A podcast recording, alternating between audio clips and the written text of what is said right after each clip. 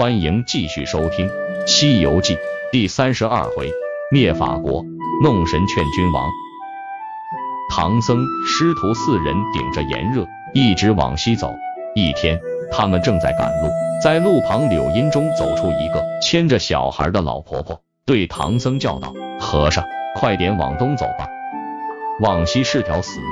原来前面是灭法国。”国王许愿要杀一万名和尚，现在只差四个就够了。唐僧问他能不能绕道走，不进城。老婆婆说不行。悟空是火眼金睛，他认出那是观音菩萨和善财童子，忙跪下。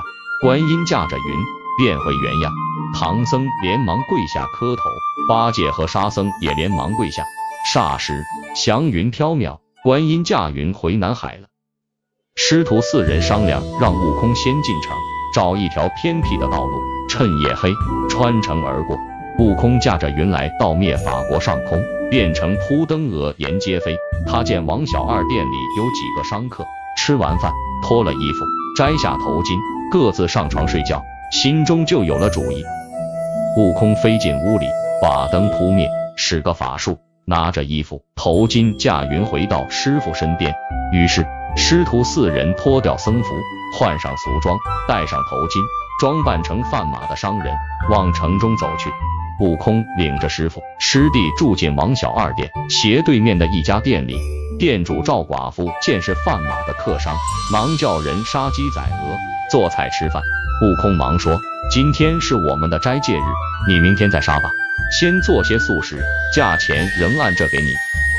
该睡觉了。”他们怕睡觉着后滚掉帽子，就问赵寡妇要黑点的屋子睡。赵寡妇的女儿便让母亲把一个宽四尺、长七尺、高三尺的大柜子让给唐僧师徒睡。悟空看看柜子，很满意，叫店家把白马也牵过来绑上，并把柜子锁上。四个人睡在柜中，你挨着我，我挤着你，直到半夜才睡着。可是悟空怎么也睡不着。就故意找八戒的麻烦，还说这次贩马一共赚了一万五千两银子。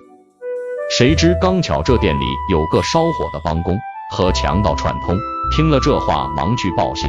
一会儿，二十多个强盗拿着棍棒来到店里抢劫。他们在店中找来找去，也没有找到贩马的人。见房中有一个大柜子，柜角上拴着一匹白马，柜盖紧锁着，以为是金银财宝，用绳捆上。抬起就走，强盗们杀了守城的士兵，逃出城。巡城总兵和兵马元帅听到报告，就带着人马出城捉贼。强盗们见官军来势凶猛，不敢应战，放下柜子，丢了白马，各自逃命去了。官军抬着柜子，牵着白马回总兵府，准备天亮了再报告皇上。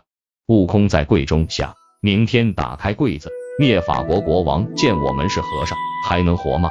就想出一个主意，把金箍棒变成三尖头的钻，在柜子底钻了个小洞，然后自己变成蚂蚁，从洞口爬出来，变回原形，驾着云往皇宫去了。这时，皇宫里的人都睡着了。悟空用个分身法，把左臂上的毫毛都拔下来，变成小悟空；右臂上的毫毛也都拔下来，变成瞌睡虫，分布在皇宫内院五府六部，让他们个个睡稳。又让小悟空把所有人的头发都剃光。悟空收回毫毛，驾着云回到总兵府，仍变成蚂蚁，钻到柜子里。第二天，皇宫里的宫女太监起来梳洗，发现一个个都没有头发，十分惊慌。谁知三宫皇后也没有了头发，忙叫来国王，惊见国王也成了秃头，大家吓得魂不附体。国王传旨。不准把内宫脱发的事说出去，然后就上殿了。没想到在早朝上，文武官员纷纷起奏昨天晚上脱发的事，君臣都眼泪汪汪地说，从此以后再不敢杀和尚了。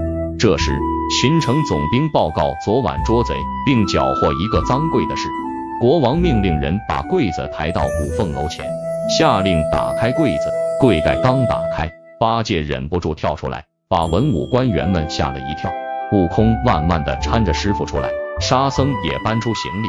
八戒看见巡城总兵牵着白马，叫道：“马是我的。”国王见是四个和尚，忙走下宝座，同文武官员一起拜见，并。问来历。唐僧一一说明后，又讲了在贵中的经过。国王说，因为原来有个僧人诽谤过我，我就立下誓言要杀一万名僧人。没想到昨天晚上自己也成了和尚，还请长老收我做徒弟吧。悟空笑着说：“嘿嘿，我们不收你这个徒弟，你还是做你的皇帝吧。只要给我们换了官文，送我们出城，保证你的国家民富国强。”国王听命照办，并请唐僧给他换个国名。唐僧就把灭法国改为亲法国。国王大喜，设宴款待唐僧师徒。